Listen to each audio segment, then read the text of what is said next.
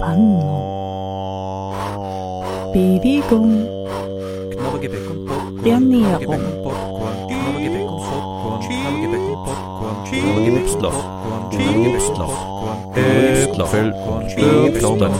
Soletti, Soletti, Soletti, Soletti, Soletti, Soletti, Soletti, Soletti. Soletti, Soletti, Soletti, Soletti, Soletti, Soletti, Soletti, Soletti, Soletti, Soletti, Soletti, Ich gesund. Das Gesundheitsmagazin. Hallo und herzlich willkommen bei Ich Gesund, das Gesundheitsmagazin. Katharina Moore begrüßt Sie am Schallrohr. Unsere heutige Sendung befasst sich mit dem Thema Flüchtlinge und die Gesundheit.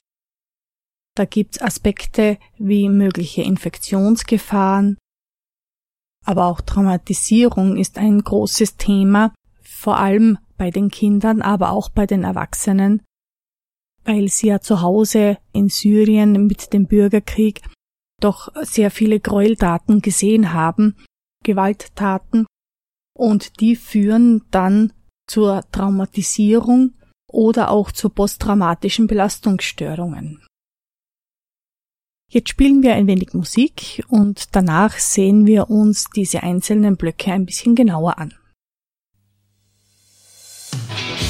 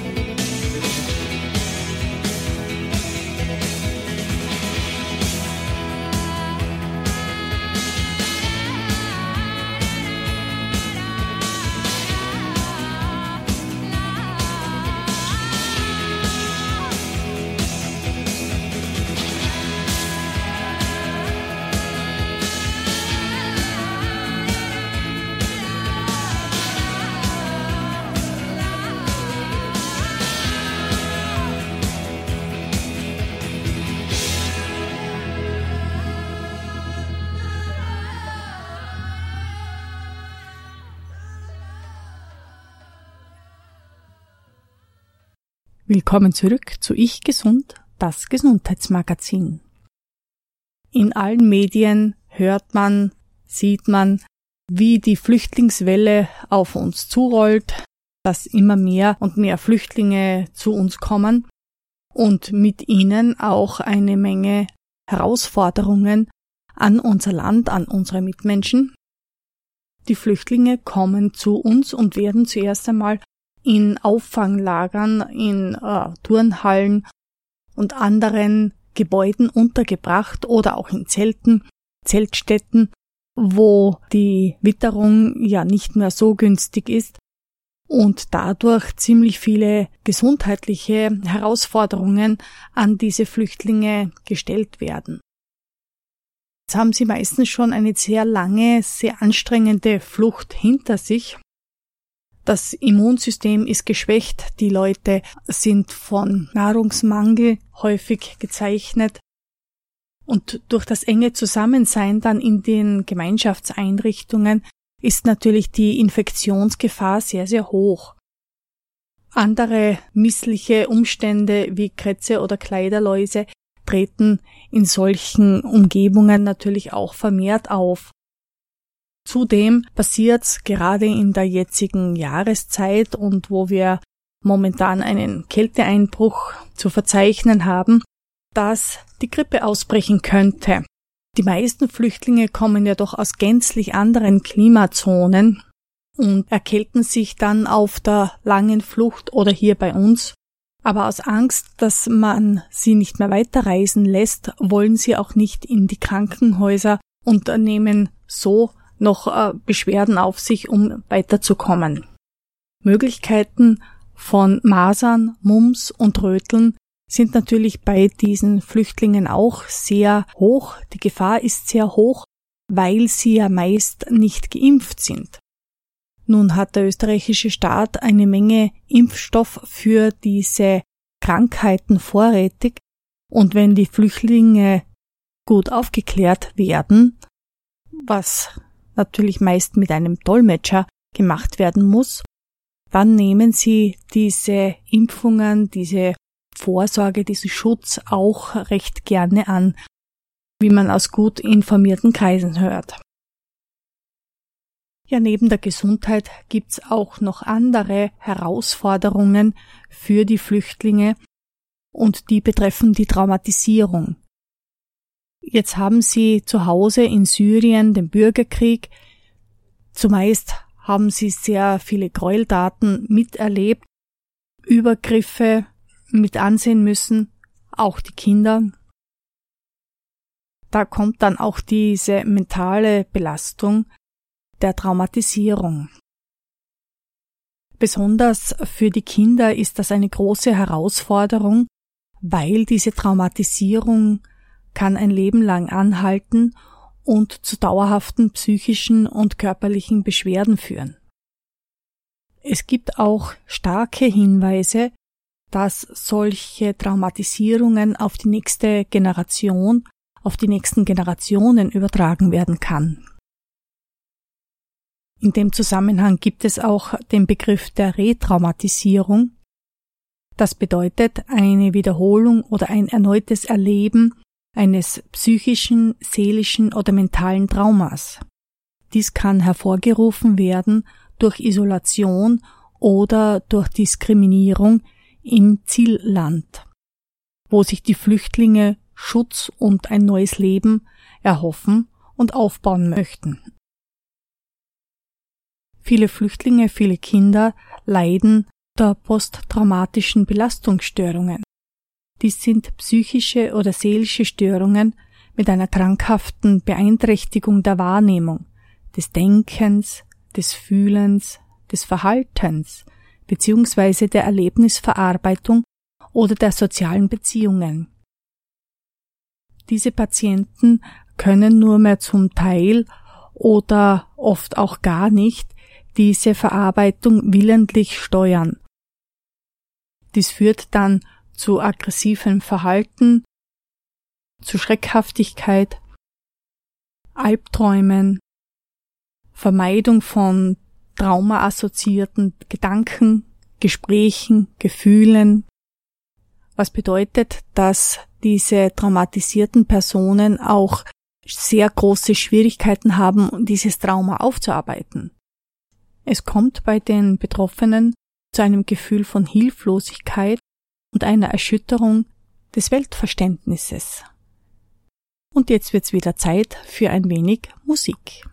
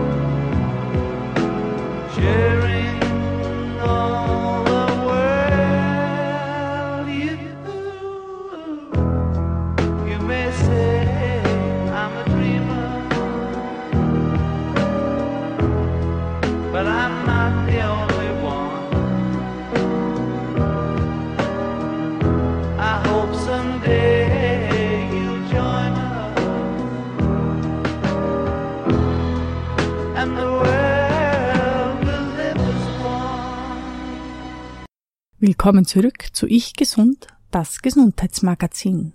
Unser heutiges Thema Flüchtlinge und Gesundheit. Gerade Kinder leiden bei dieser monatelangen Flucht in überfüllten Booten, in LKWs oder Kastenwegen, wenn sie sich verstecken müssen, still sein müssen, egal wie viel Angst sie haben, nicht weinen dürfen, obwohl sie sich krank oder erschöpft fühlen, und sie leiden stärker an körperlichen Krankheiten als andere Kinder in Deutschland, wie zum Beispiel in späterer Folge dann an Karies, Atemwegserkrankungen oder aufgrund von fehlenden Impfungen. Es gibt eine Studie an 100 minderjährigen syrischen Flüchtlingskindern, die unmittelbar nach ihrer Ankunft in einer Münchner Kaserne befragt wurden, mehrfach befragt wurden, von einem Professor für Sozialpädiatrie, Volker Mall. Das Fazit, das er daraus abgeleitet hat, jedes fünfte Kind leidet an einer posttraumatischen Belastungsstörung und ein Drittel hat mit schweren psychischen Problemen zu kämpfen.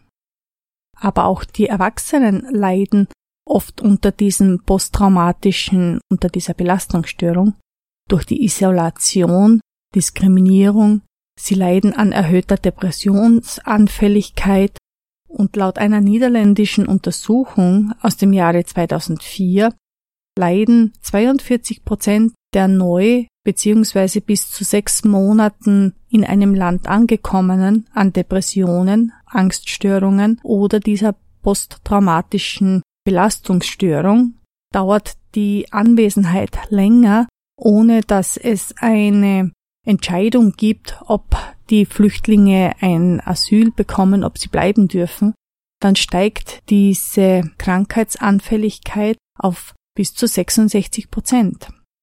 Die häufigsten Beschwerden nach Traumatisierungen sind ungewollte Gedanken an das traumatische Erlebnis, Flashback, Albträume, starke körperliche Reaktionen, Schreckhaftigkeit, Schlafstörungen, Konzentrationsstörungen, erhöhte Wachsamkeit und Sorgen, erhöhte Reizbarkeit.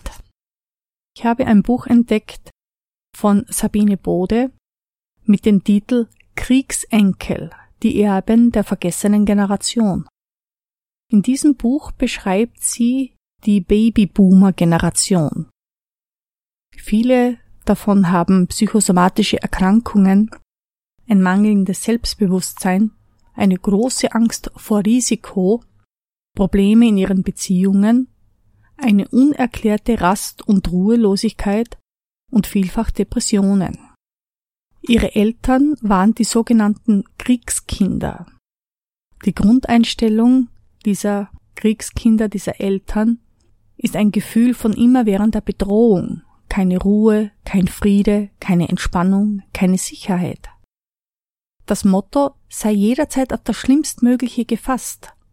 Der Krieg prägt die Generationen, aber auch die, die den Krieg gar nicht mitgemacht haben. Der Kern des Problems ist das Schweigen in der Familie. Menschen, die als Kinder den Krieg miterlebt haben, bezeichnen ihn oft als nicht so schlimm, als normal. Sie arbeiten ihre Erlebnisse daher auch nicht auf. Kinder sind ja Meister in der Selbstbetäubung, wie Psychologen sagen. So überleben sie die Gräuel des Krieges ohne offensichtliche größere Schäden. Ohne offensichtlich größere Schäden. Doch sie werden stählerne Eltern, ohne Sinn für die Probleme ihrer eigenen Kinder. Bei Kindern, die nach einer Vergewaltigung oder nach einer Flucht der Mutter geboren werden, zeigen sich Probleme des fehlenden Urvertrauens, des sich ständig einsam fühlens, auch bei physischer Anwesenheit der Mutter. Die Kinder zeigen einen veränderten Umgang mit Stress. Diese Kriegsenkel tragen kein höheres Risiko für psychische Erkrankungen, sondern sie erholen sich von Schicksalsschlägen sehr viel schlechter. Nun wieder ein wenig Musik.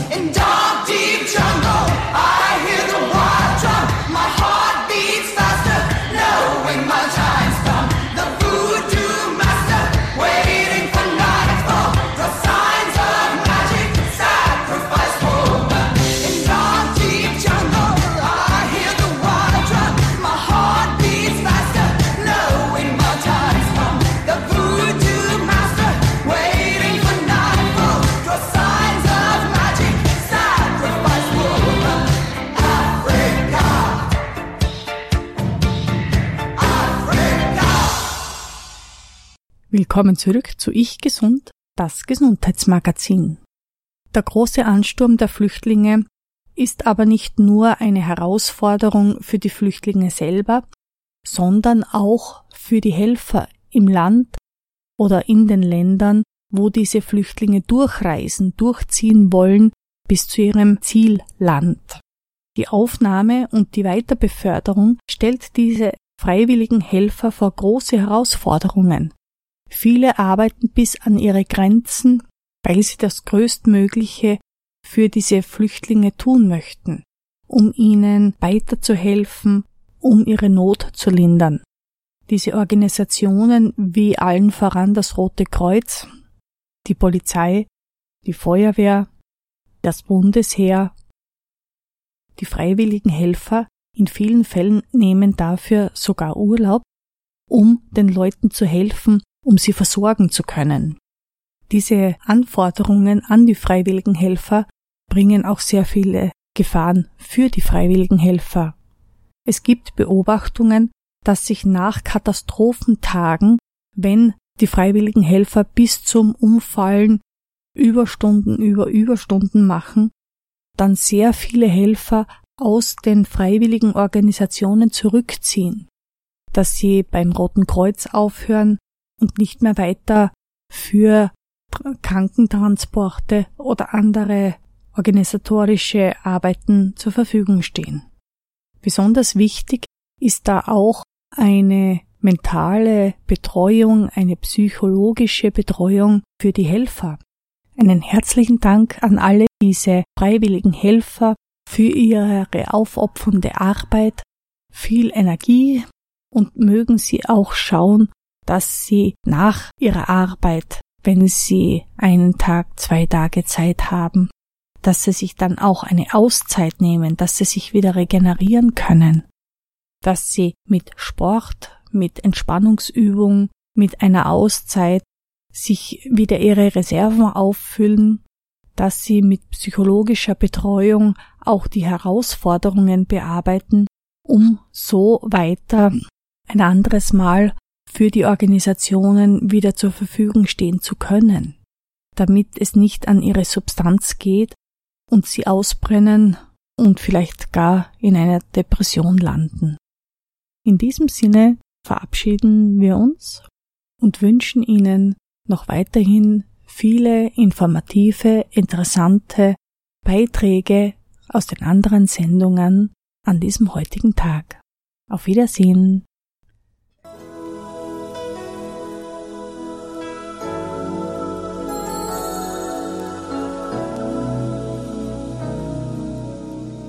Comes a time when we heed a certain call, when the world must come together as one. There are people dying. Oh, when it's time to lend a hand to life, the greatest gift of all.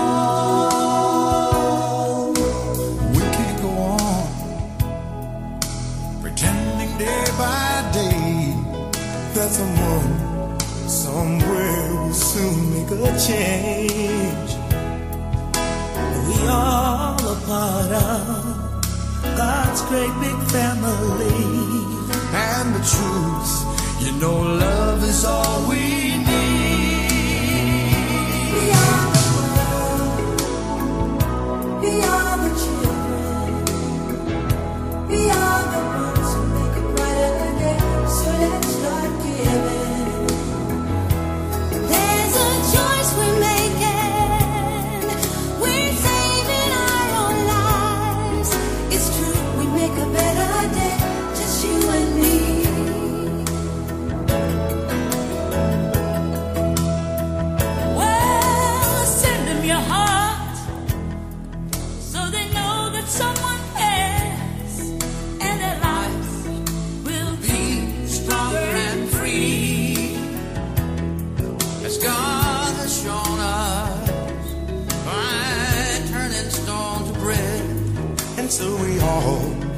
was lend a helping